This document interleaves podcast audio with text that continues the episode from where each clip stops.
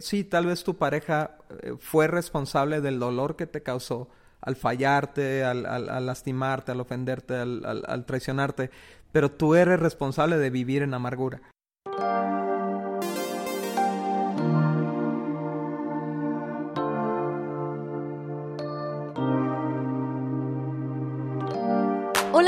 Están amigos? Esto es nuestro podcast de Indivisibles y aquí está conmigo Daniel Osuna, mi esposo guapísimo, y yo con esta voz que sigue sexy, Cintia Osuna.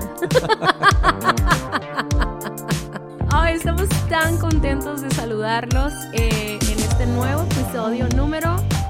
Número 18. 18, wow. Wow. Eh, en las últimas semanas hemos estado hablando acerca de actitudes y si tú estás aquí por primera vez, si es la primera vez que escuchas nuestro podcast, te invitamos a que escuches todos los demás porque hemos estado hablando, el, en la primera temporada estuvimos hablando acerca de personas que vienen y dividen nuestro matrimonio, pero ahora nos encontramos con actitudes que son nuestra respuesta controlada a cosas que no podemos controlar y hemos estado hablando de diferentes actitudes basados en en un pasaje en un pasaje que está súper interesante porque Dios nos dice a través de ese pasaje que como somos su pueblo escogido, ¿no? Mm. Tenemos que actuar de esta manera. Entonces, la teoría en la que nos estamos basando nosotros es en sentir, o la propuesta más bien, es que si nosotros queremos ser un matrimonio diferente eh, del resto, tenemos que actuar de esta manera, ¿no? Sí, con nuevas actitudes, ¿no? Y, y la que nos toca ver hoy está ahí en Colosenses 3:13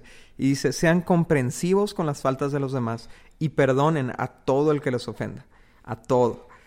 Recuerden que el Señor los perdonó a ustedes, así que ustedes deben de perdonar a otros, ¿no? Y, y bueno, siempre hablamos un poquito primero de la actitud contraria a, a, la que Dios nos enseña porque es la que nos confronta, ¿no? Y luego cómo vivir la actitud correcta. Y la actitud contraria al perdón obviamente es el rencor. Y para explicar, Cintia, qué es el rencor, el rencor es como llevar un control interno de las fallas de tu esposo o de tu esposa, ¿no? Un registro de deudas pendientes por cobrar. Todos los días fallamos, todos fallamos, o sea, cosas pequeñas o cosas un poco más eh, intensas, por así decirlo, y, y, eso nos lleva a desilusionarnos y ofendernos, ¿ok? Eso es súper común, pero está en nosotros el, el hacer el cambio, de eso vamos a hablar hoy. Pero llega un punto en que, en que nosotros empezamos a acumular esas ofensas que tal vez es algo así como súper sencillo que te sentiste mal, pero luego te entra acá un espíritu acá súper grinch o no sé como de que, ah, esto me lo voy a, me lo voy a guardar y me voy a vengar contra ti, ¿no? Y, ahí es cuando ya se convierte en un rencor. En las empresas, en los departamentos de contabilidad, hay estos archiveros, ahora ya digitales, ¿no? Pero de, de las deudas pendientes. Y, y, hay un encargado de cobranza que está llame y llame y hostigue y hostigue. A lo mejor hay gente que nos está escuchando que recibe llamadas de, de Vancomer, de, de Banamex o de, o de quien sea que están cobre y La cobre verdad es que ya ni reciben las llamadas. O, ya bloquearon el número. Ven, nomás ven el 55 y ya no contestan. y entonces, pero, ¿sabes qué? El matrimonio de repente tenemos ese archivo en nuestro corazón y estamos cobre y cobre y cobre. Pero luego ya, ya que, ya que pasa, o sea, además de estar cobre y cobre, lo que empezamos a hacer es buscar formas de que pague la, la otra persona, ¿no? De que sufra. Por ejemplo, algo que hacemos, Cintia, es que estamos recordándole constantemente, ¿no? O sea, que causándole un, un dolor o un recuerdo doloroso a la pareja que nos falló. Eh, para que, para que se sienta igual que nosotros, ¿no? Si a nosotros nos duele, si a nosotros nos molesta, no puede ser que nuestra pareja esté tranquila, ¿no? Castigamos a nuestra pareja cuando ya traemos ese rencor en nuestro corazón y vamos acumulando ofensas diarias y ofensas eh, antiguas también, como que una ofensa de hoy nos recuerda una que guardamos de hace cinco años, entonces empezamos a hablar palabras hirientes, o sea, palabras, hasta usamos el sarcasmo, usamos este el doble sentido para ofender a nuestro esposo y vengarnos y cobrarle porque de alguna manera nos sentimos que tenemos el derecho de hacerlo, ¿no? O, a veces sin ni siquiera como eh, palabras figuradas, sino ofensas directas, ¿no? Eh, eres una tonta, eres, un inútil y, y, son, o sea, son como latigazos que le damos a nuestra pareja con nuestras palabras, ¿no? Sí, y también a veces no necesitamos abrir la boca, ¿no? O sea, se nota. Yo, yo creo que yo tengo un problema muy serio, que es cuando a veces trato de no hablar las ofensas, ¿no? Pero en vez de procesarlas correctamente o platicarlas, o sea, a veces sí es necesario hablar, pero sin la actitud de rencor, ¿verdad? Pero a veces nuestra, nuestra ah, forma de mirar, nuestras, ah, no, nuestra postura, o sea, demuestran todo lo que sientes. Entonces yo a veces digo, bueno, pues no estoy diciendo nada, ¿no? Pero mi actitud sí la está diciendo, entonces de nada sirve no hablar, ¿no? Por ejemplo, una actitud castigadora es la actitud de esta de, de no te hablo, ¿no? Entonces te recorto, mi amor. Eh, eh, y, es, y esto es bien interesante. ¿Cómo se parece a un departamento de contabilidad, no? Porque, por ejemplo, en una empresa, cuando otra te debe, entonces ya no le vendes, ya no le das tus servicios, ya no le das tus productos hasta que me pagues lo que me debes, ¿no? Y esto es bien triste en un matrimonio donde, donde sabiendo hacerlo bueno no lo hacemos porque eh, la persona nos debe, ¿no? Nuestra sí, cuando tenemos una actitud de rencor a veces nos ponemos como, sí hablamos pero a medias, no sé, como sí, no, como quieras, no pasa así como, como que nos mm, volvemos. Ah, oh, ah. Pero también a veces ya llega nuestro rencor a tomar acciones, ¿no? Acciones en contra de la persona y, algo bien triste de esta situación es que estamos lastimados, pues, o sea, y no es que hagamos menos la, la, ofensa o lo que, el error que cometió la pareja, pero muchas veces utilizamos esa herida que tenemos en nuestro corazón y usamos a nuestros hijos para hacer acciones que lastimen a nuestro esposo. Hablamos, eh, los utilizamos a ellos o utilizamos a nuestros amigos o, o, tenemos acciones eh, agresivas a o incluso privarnos de acciones que son normalmente formas de servir a nuestra pareja y que decimos, bueno, no se lo merece, entonces ya no te voy a hacer de comer o ya no voy a tener relaciones contigo. Entonces, en acciones también demostramos nuestros rencores y es bien importante entender que, que, no estamos minimizando el sentimiento de haber sido ofendidos o haber sido desilusionados, sino que hoy queremos aprender una actitud correcta para sanar esas ofensas. Cintia, algo que sucede con el rencor es que no nunca es suficiente el castigo. O sea, es, es tú puedes castigar eternamente a alguien por lo que te hizo, ¿no? O sea, eh, eh, castigarle una y otra vez con tus actitudes, con tus palabras o con tus acciones. Y, y, nunca paras, o sea, nunca es decir como que ya le castigué suficiente, ya le hablé feo suficiente, o sea, se sigue y se sigue sucediendo, ¿no? Pensamos que la venganza nos va a devolver la alegría que nos robó eh, nuestra pareja al lastimarnos, al fallarnos, al, al, quedar mal con nosotros, ¿no? Entonces, pero lo que tiene la, la venganza o el rencor es que nunca nos deja satisfechos. No, y la, la cuestión es que nos quedamos atorados en esa situación. Hay veces Miren, a mí me pasa a veces que me enojo con Daniel o me siento mal por algo que dijo o hizo, aunque no lo crean. Ah, y este, y me siento muy mal en el momento y traigo la actitud así bien mal, bien chafa. Y llega un punto en el que ya no sé ni por qué traigo la actitud, o sea, ya no, ya no sé cómo regresar, porque era más satisfactorio estar en, en, buena comunicación, que, que, la satisfacción de estarme vengando con mi actitud, o sea, me está lastimando más a mí y, y, está creando una división que dura horas, días, se pueden durar hasta semanas. Gracias a Dios nosotros no, no nos dejamos que duren semanas, ni, ni siquiera a veces días. Nos ha pasado uno o dos días, ¿no? Pero una vez Daniel me dijo, Cintia, o sea, esto está bien chafa, dice, o sea, cada día que pasamos sin hablarnos o, o, sin, o sin poder comunicarnos como lo hacemos normalmente, es una pérdida de tiempo, pues, o sea, es, es, es horrible. porque no lo, no lo vamos a poder no lo vamos a poder recuperar. O sea, si somos, si pensamos literalmente, son horas, minutos, días que perdemos de nuestra relación. Cuando, cuando estamos contentos, la disfrutamos tanto, disfrutamos comunicarnos, disfrutamos hacer muchas otras cosas y por culpa del rencor nos perdemos de una mañana tranquilos o nos perdemos de un fin de semana. O sea, a mí se hace tan importante que los viernes, o sea, no provoquemos peleas ni, ni cuestiones para oportunidades para, para caer en, discusiones o en rencores porque nos perdemos de todo el fin de semana. Así, o sea, por una desilusión tan pequeña que pudiéramos perdonar en el momento y, seguir disfrutando todo lo demás. Eh, puede pasar eso también, Dani, cuando sales de vacaciones. Por ejemplo, ahorita en Navidad, que yo estaba pensando y reflexionando en eso el lunes, ¿no? Cómo es una temporada tan padre para vivir en familia y amarnos y ta, ta, ta, todo ese rollo. Sin embargo, es la temporada en la que más discutimos, más división hay, menos, menos planeación hay. Entonces no, no nos desilusionamos porque creamos expectativas irreales del otro y entonces dejamos que esa desilusión se vuelva en un rencor en nuestro corazón y terminamos sin disfrutar las vacaciones. Amargando las vacaciones. Amargándonos, ¿no? Entonces, porque, ¿sabes qué, Cintia? La, la conclusión yo creo que es que sí, tal vez tu pareja eh, fue responsable del dolor que te causó al fallarte, al, al, lastimarte, al ofenderte, al, al, traicionarte, pero tú eres responsable de vivir en amargura. Esa, e, ese dolor constante de estar recordando el pasado y estar tragándote tu propio veneno, no hay otro responsable más que tú. Y, y, y tú puedes cambiar la dinámica de tu matrimonio si tan solo decides perdonar. Cambia la actitud de rencor por una actitud de perdón. ¿Y por qué, por qué decimos como perdón como una actitud y no como un evento? Y es precisamente por lo que decía Cintia, somos, somos personas que nos fallamos diario, es inevitable, somos humanos, cometemos errores, tenemos, estamos luchando contra una naturaleza egoísta todo el tiempo y por más que estemos cerca de Dios y por más que estemos eh, caminando con Dios, la vamos a regar.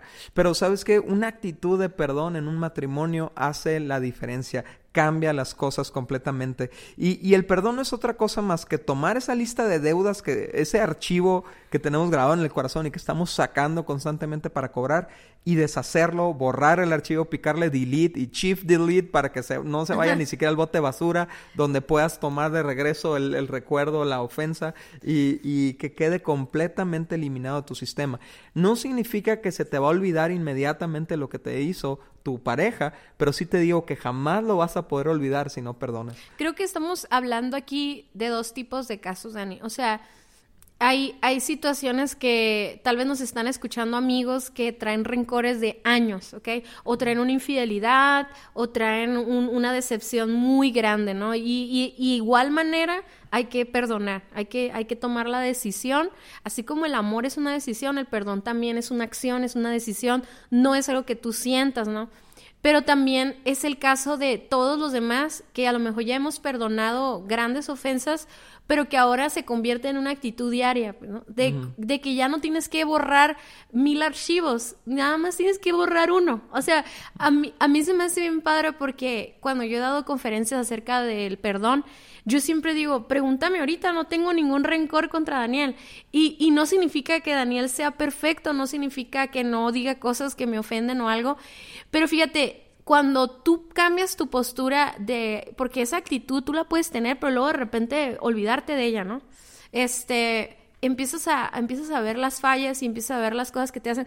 Y esto es una actitud que se debe tener diario, que se convierte en un, en un músculo en nuestras vidas, que ya no es perdonar cosas gigantescas, sino es aprender a perdonar las pequeñas cosas inmediatamente. Entonces, ya haz de cuenta que te está fallando la persona y tú ya estás perdonando a la persona inmediatamente. Y suena tan irreal, pero yo creo que si algo hemos aprendido de Jesús, ¿no? Es que Él nos perdona, dice que cada mañana su misericordia es nueva y también vemos cómo todo Él, Él estaba en la cruz pagando por todos nuestros pecados por adelantado, pues, o sea... Perdonando, Cintia, simultáneamente, mientras lo estaban hiriendo y lastimando y ofendiendo, ¿no? Y dice, perdónanos porque no saben lo que hacen, ¿no? Y fíjate, este me recuerda de nuevo el pasaje de Colosenses 3:13 que dice, sean comprensivos por con las faltas de los demás. Esta gente que estaba torturando y, y, degradando a Jesús ahí en la cruz, no tenía idea quién era Jesús, no tenía idea de cuánto valía Jesús. No, no, eh, eran, era un momento de ceguera, un momento de, mm, no sé, los manipularon, qué sé yo. El caso es que Jesús pudo perdonar y pudo perdonar a los que lo mataron. Entonces, eso significa que nosotros también podemos perdonar prácticamente cualquier ofensa, ¿no? Eh, Cintia, cuando, cuando eh, estamos hablando de este tema, probablemente gente está escuchando y está pensando, es que yo no puedo perdonar. Número uno, te tenemos que decir, sí puedes perdonar. Porque si Jesús perdonó, tú también puedes perdonar.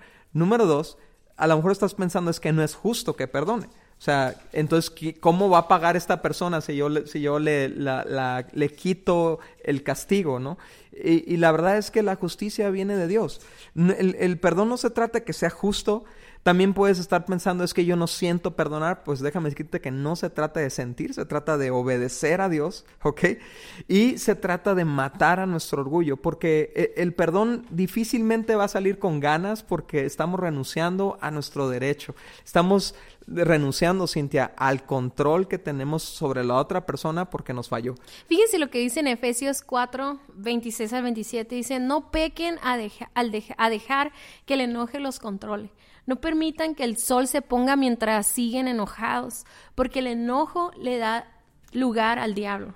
Esto es en Efesios 4, 26 al 27. Y cuando tú dejas que el enojo, la falta de perdón, ese rencor que se da a través de una ofensa y se empieza a, como a, echar raíces en nuestro corazón y empieza a traer mucho, muchas actitudes hostiles y eh, frustraciones, etcétera, etcétera. Y hay este enojo, permite que haya otros pensamientos, o sea, da pie a otros pecados y a otras divisiones. Y, y la verdad es de que nosotros cuando permitimos eso, dormir, a mí se me hace que dormir es así como uno de los actos más padres que Dios nos ha dado como descansar. Para un matrimonio, esa noche no, no significa solamente eso, o sea, es, es un momento de unidad en las que podemos tener relaciones, podemos platicar, podemos abrazarnos, o sea, es tan, es tan refrescante, es tan necesario, eh, y cuando no hay eso, al día siguiente es horrible. O sea, al día siguiente te levantas pesado, o sea, te levantas pesado en tus pensamientos, cansado por, porque no hubo ese, ese, ese, ese renovar las fuerzas juntos, pues, en la hora de, de dormir. Todo por una discusión que se quedó y duermen así, de cuenta, podemos llegar a dormir lo más lejanos posible si no es que te avientan al sillón de la sala, ¿no? A mí, a mí me llama mucho la atención cómo lo dice este pasaje, ¿no? Que dice, ah, no permitan que el sol se ponga mientras siguen enojados porque el enojo da lugar al diablo. O sea, no solo se trata de la separación que tienes de tu pareja mientras estás enojado o enojado con ella, sino se trata de con quién estás cuando estás enojado, con quién estás platicando, quién está, qué diálogos hay en tu mente. Y sabes, Cintia, yo creo que a todos nos ha pasado esto, ¿no? Todos nos podemos identificar con esto. Cuando estás enojado con tu pareja es cuando te vienen pensamientos mentirosos, es cuando te vienen vienen pensamientos de es que no me quiere, es que no me valora, es que no le importo, es que eh, ya no le voy a aguantar otra, es que ya estuvo aquí terminado. Y, o sea, todos esos pensamientos en realidad no vienen de nosotros, son conversaciones que tenemos con un engañador que solamente quiere robar, matar y destruir nuestro matrimonio, pero que nosotros le damos cabida en el momento en que nosotros mantenemos una ofensa en nuestro corazón. O sea, nosotros le estamos dando espacio al enemigo de nuestras almas y de nuestro matrimonio cuando nosotros permitimos rencor. Y ahí es donde no hay una regla de quién tiene que pedir perdón o quién tiene que restaurar la relación. Ahí es el que Dios le hable, dejar el orgullo a un lado y, mostrar humildad, ya sea que sea pedir perdón o el dar el perdón, aun aunque no te lo pidan, pero que estás pensando, ok, primero no quiero que mi esposo o mi esposa esté sola conversando con este enemigo, ¿no? Exacto. Pero aparte es como yo no quiero estar conversando con el enemigo también, porque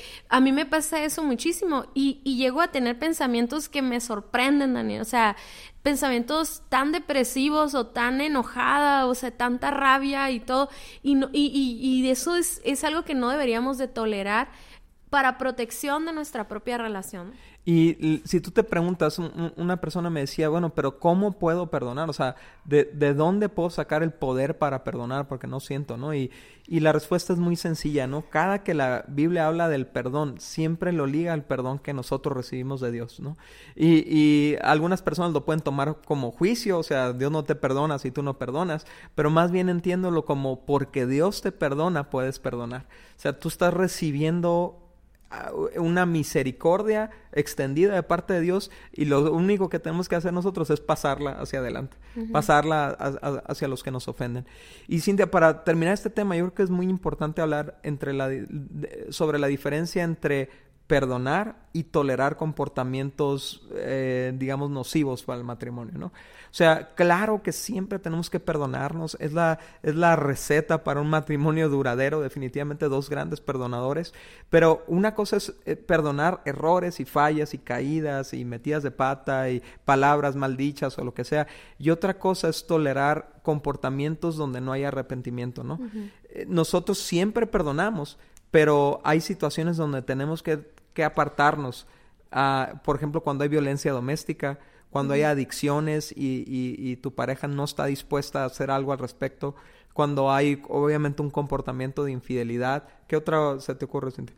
Pues cuando no se están cumpliendo los pactos matrimoniales y, y esos aplican demasiadas cosas. Sí, por ejemplo, cuando un hombre no está proveyendo su casa y no está haciendo nada para, para hacerlo, ¿no?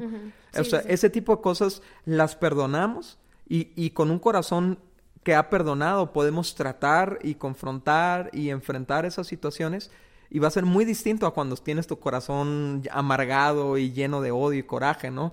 Puedes, puedes confrontar a tu pareja de una manera mucho más constructiva cuando tu corazón ha perdonado antes, ¿no? Claro, pero eh, aquí es la importancia de nuestra respuesta hacia el perdón. Si, si nuestra pareja nos está extendiendo perdón, nosotros que ofendimos o fallamos, nosotros hay que demostrar ese arrepentimiento. Y ahí es tan importante observar eso, ¿no? Que exista un verdadero arrepentimiento.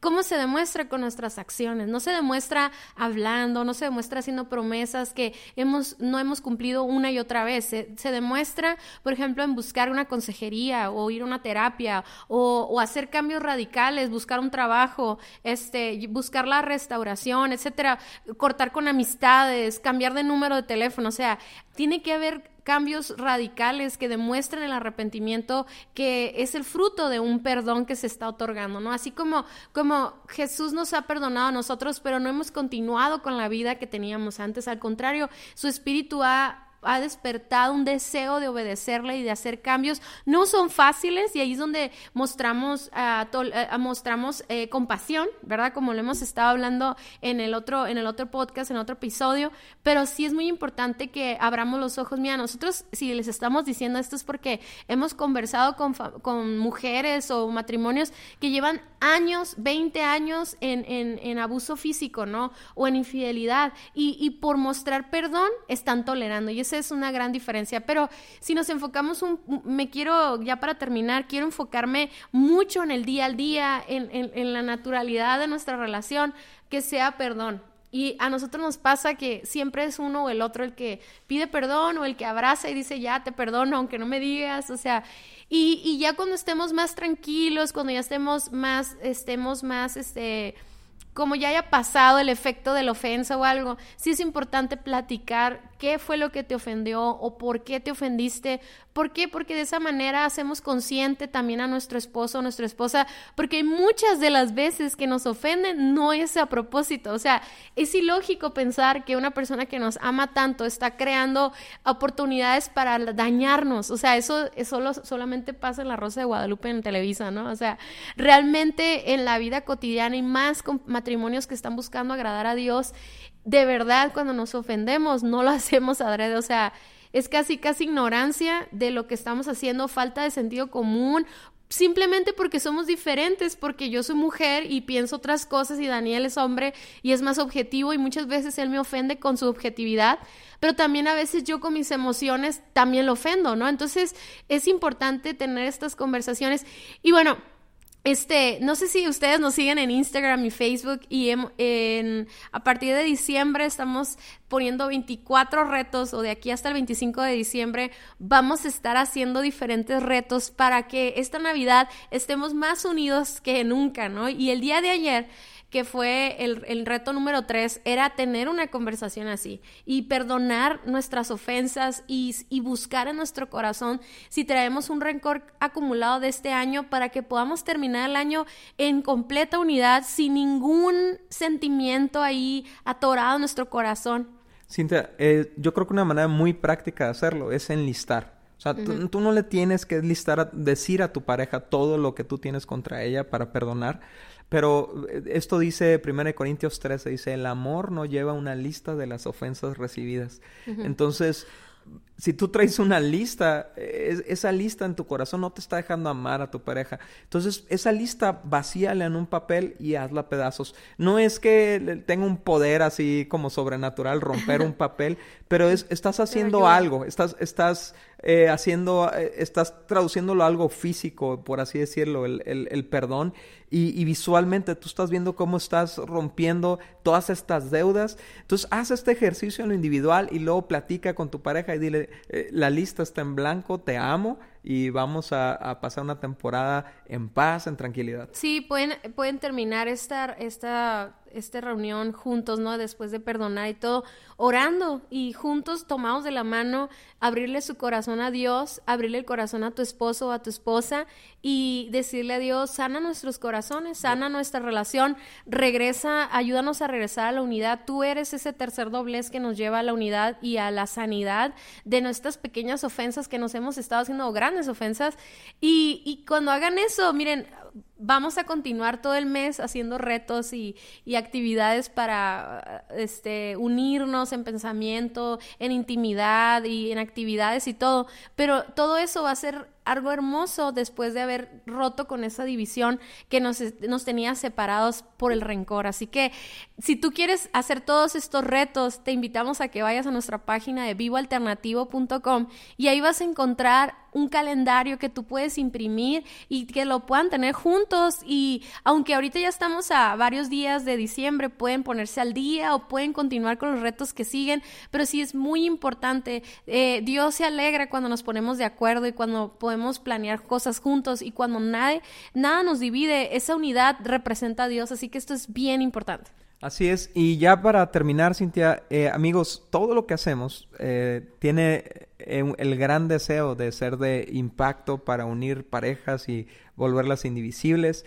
Entonces puedes encontrar muchos recursos en nuestra página vivoalternativo.com. Están los libros, tú puedes leer el de Indivisibles. Esta información que estamos platicando ahí está en Indivisibles, en el libro Indivisibles y es un gran regalo para esta Navidad para tus parejas y amigos. Eh, eh, el libro indispensable trae muchos consejos también para cómo restaurar una relación con tus hijos. Y bueno, todos estos recursos están a la mano ahí en vivoalternativo.com y te pedimos, te, te pedimos por favor que nos ayudes a seguir dando a conocer todos estos conceptos, cuando tú compartes el podcast, cuando tú compartes nuestros artículos, cuando tú regalas un libro, estás propagando la cultura de indivisibles, estás propagando la cultura de vivir alternativo, vivir diferente de la mano de Dios. Y bueno amigos, estamos despedidos, nos vemos la próxima semana con, eh, vamos a, eh, Cintia, el, el siguiente tema va a ser la actitud de amor, va a estar bien padre. Nos vemos amigos, hasta luego. Adiós.